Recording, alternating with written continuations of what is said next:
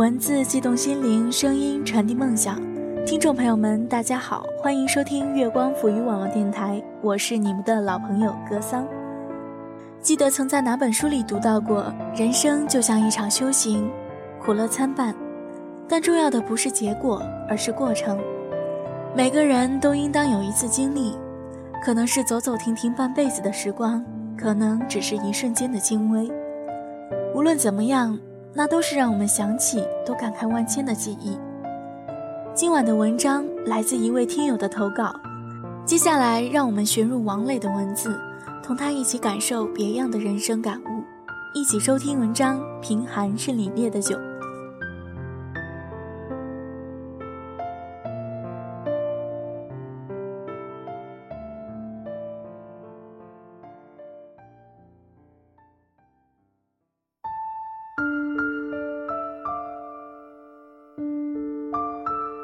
我在蓝电厂住的时候，附近有军营，很早很早就会有军号响起。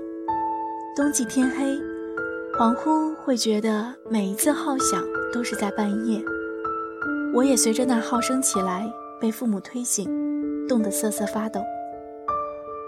朦胧中的军号声，空气中的霉味，就是我在十四年前关于北京冬天最初的印象。之所以要这么早起床，是因为那时的体育课有一千米跑，中考也会有这一项。父亲便陪我每天早起跑步，我常常睡眼惺忪地跑在蓝电厂荒凉的路上，一路上总是被父亲拍脑袋叫我快点儿。那时候穿的是双星跑鞋，英文名叫 Double Star。我第一次听说 Double Star 的时候，以为是耐克之类的名牌。但反应翻译过来才知道，就是双星。那时候男生都穿双星吧，班上只有那么几个总能穿名牌鞋的，上课的时候会把脚撑得很远，裤腿也会撸得比旁人高。他们那几个的坐姿，我到现在都记得。当初不明白他们为什么那么崴着坐，现在想想，大约就是那样的原因。在那些街灯投不到的路上，我和父亲往往只是听到彼此的喘息和跑步声。很多年以后，我在那么多的黄昏陪伴着父亲散步，都会记得当年的与父之路，想起那些年我的长跑总是满分。父亲那时候把全部的希望都压注在我身上了。他从县国税局辞职下海到北京做生意。带着妻子和儿子，家里全部的现金给我交完赞助费，就剩下一千了。所以，当我在北京上初中第一次数学考试才考了七十九分，父亲在夜里得知后摔门而出，立在院子外面，抽烟望着远方，气得加烟的手都在颤抖。那是我见过的父亲关于我最失望的背影。很多人问我们。当初为什么那么义气，抛弃县城的优渥，北漂来受苦？父母会说，因为读书少，没多想，只是怕孩子将来考上好学校却供不起，怕考到好学校我们也认不得门。父母是在我小学毕业时带我来北京玩，玩了就没想回去，在天安门广场。父亲问一个捡瓶子的人：“一个月可以挣多少？”那人说：“两千。”父亲说：“可以留下来，留下来捡破烂都能活。”因为父亲的工资当时才九百，但我们还是有过犹豫。在天安门广场上，母亲拉着我的手，望着天安门说：“要是回去。”以后再看到他，就不知道是什么时候了。要是在北京留下来，天天都可以看到天安门。我懵懂地说：“那就留下来吧。”我们真的是没有多想，也许就是为了将来给我找到校门，也许因为对于天安门的憧憬。那时候总觉得北京好大，好繁华。夜里站在天桥上，看马路的一边是红色的，一边是金色的，就可以看得神往。还有老房子上空和平鸽的哨音，让人想起电视剧的里头，这些都抓住我们的心，说留下来吧。现在大家都往公务员里挤，虽然说那时是下海浪潮的尾声。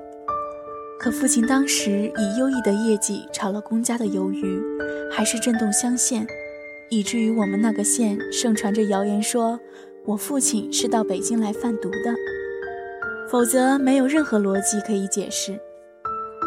贩毒什么的，聊共笑谈吧。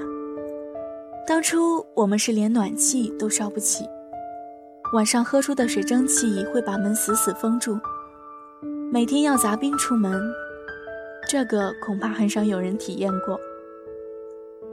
第二年更是穷得过年只剩下两百块钱，连老家都回不去。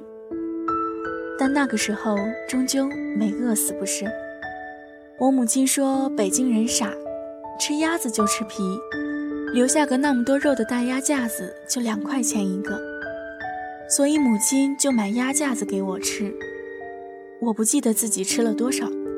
母亲说，那时候蹲在门口就能吃下一整只，她看着特别开心，但也总后悔说那时候没给我补好，害得我个头没有长得像舅舅那么高。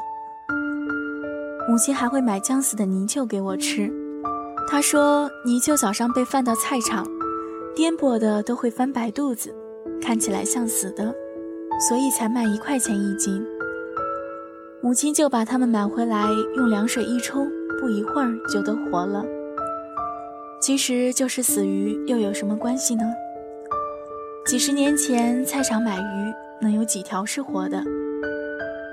去年看《女人四十》，上面的母亲买鱼也是在等鱼死，好像还趁卖家不注意，使劲拍了那条鱼。要是这段子搁在相声里听，会让人大笑。我听到也会哈哈大笑，但转念就想到母亲当初买将死的泥鳅。母亲买回泥鳅会把它们收拾好，晒到屋顶上，每次见着都可以买，晒干了就存在瓶子里慢慢吃。有一回，母亲穿拖鞋上屋顶，下来时滑倒了，大脚趾搓到铁簸箕上，流了好多血。一连有一个月，我每天搀扶着母亲到医院去换敷药。走过的那条四季青路，也是我同父亲跑步的那条路。那条路现在完全繁华了起来，一点当年的影子都找不到。当年那条路的样子，我也不记得，因为要么是在黎明之处有看过，要么是挽着母亲时经过。挽着母亲的时候，我的心像她脚一样疼，哪里会注意到周围？于是，一切关于那条路、那个医院的印象，都集中在母亲周围的几尺之内，其余的都早已模糊。当年住过的小屋，我却记得清清楚楚，记得电饭锅里的锅巴香，记得书桌被热锅烫过的油漆味，还有后窗飘来的厕所味道。家里就两张床，一张桌，一个电灯，一口锅。最高级的电器是我学英语不得不用的步步高复读机，那也是我们全家的娱乐工具。一家人吃了饭，总能围着它唱歌录音。父亲有时候出差，两三个月都不能回家，想他的时候，我就抱着他的歌声听。有回半夜在外面的厕所里放，母亲穿好大衣跑了出去，以为是丈夫回来了，却发现我从厕所里出来抱着复读机，她骂我神经病。还有次我踩翻了晾在电饭锅里的开水，烫了一脚的泡，哇哇的叫，母亲抱着我一个劲儿的哭，心肝宝贝的喊，那么大的北京，好像就这么一对母子。母亲哭喊着：“真对不起，对不起，好好的干嘛到北京受这份罪呢？要是在老家，哪里会有这样烫着脚了呢？”那天晚上，母亲哭出她内心压抑着好多的委屈。后来我咬着牙说：“不疼了，不疼了。”一边给母亲擦眼泪，一边自己又流出眼泪来。忧患就是如此，会让亲爱的人抱得更紧。父亲在日后与我的散步中曾对我说，那时他与母亲的情感比新婚还要恩爱。有太多的夜晚，他们都会愁到失眠，但是可以相依为命。那些年，父母回到家总会很晚，在蓝电厂的小摊贩上，父亲有时想吃西瓜，母亲同他一道走的时候，都会把父亲拉开，说：“算了吧，那有什么好吃的？”父亲好笑地望着母亲，以为也不会差这么一点钱吧，母亲就挽紧他，一笑而过了。后来有几年，父亲查出血糖高，吃不得西瓜，母亲为此特别难受。他总跟我讲起那些年居然拽着他不吃，有时说着都会流泪。其实当初怎么就不差那么一点钱呢？父亲说，他们坐三百路，人多时上车会转脸背对着售票员，等坐过几站再买票。心里总是特别紧张，就是为了能省下按里程算的五毛钱。好在父亲现在的血糖正常了，西瓜照吃，母亲也就没有那样的负罪感，也再不会有逃票的事情。当初的我毕竟是少年，对于贫穷并没有太多的感受，很多都是嬉笑过去了。比如我们没有钱买第二套校服。却需要每天都去穿它，没办法的时候就在锅里炒衣服。校园洗过放到锅里去炒干，我很擅长这种技艺。我可以告诉你如何不把衣服炒皱，如何不把拉链炒化。后来还知道，原来不止我一个人炒衣服。我表弟被大舅舅妈带到上海打工的时候，也炒过衣服。当时大冬天的，弟弟掉进泥沟里。舅妈只好把弟弟脱得光光的，裹在被子里，一整天都在洗衣服、炒衣服。去年大舅还专程到上海，把他们当年租过的小房子拍下来。那样的一个窝棚，大舅却看得深情脉脉，感慨万千。我小舅也闯过上海滩，竟睡了半年的水泥地，冬天真的就是盖报纸。当初大舅跑到上海去看小舅的时候，两个人抱头痛哭，可他们就是不回去，混不出个样子，就是不回去。好在后来大家都富裕了。前两年有一部电视剧热播，叫《温州一家人》，播出之时，温州反响震动很大，很多店面都到点打烊收看这部电视剧。那是只有苦过拼过的人才知道的滋味。温州人是富了，可有哪一个不是从赤贫闯出来的？中国人富了，可有几个人三十年前手上有祖产？有几个可以号称是世家？不都是从零崛起的？但是真正的财富，也许不是后来的富有，而是当年的贫寒；不是后来的安乐，而是当年的忧患。不是那些小家子气的冷暖自知，而是破釜沉舟的卧薪尝胆、咽心淡苦。贫寒像凛冽的酒，喝过才敢提着虎拳往世上走。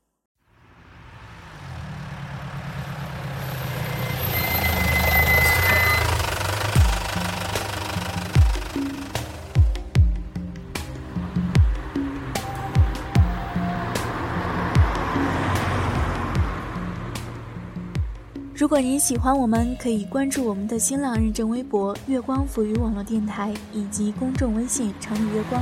以上就是今晚的全部内容，感谢您的收听。这里是月光抚语网络电台，我是主播格桑，耳朵们晚安。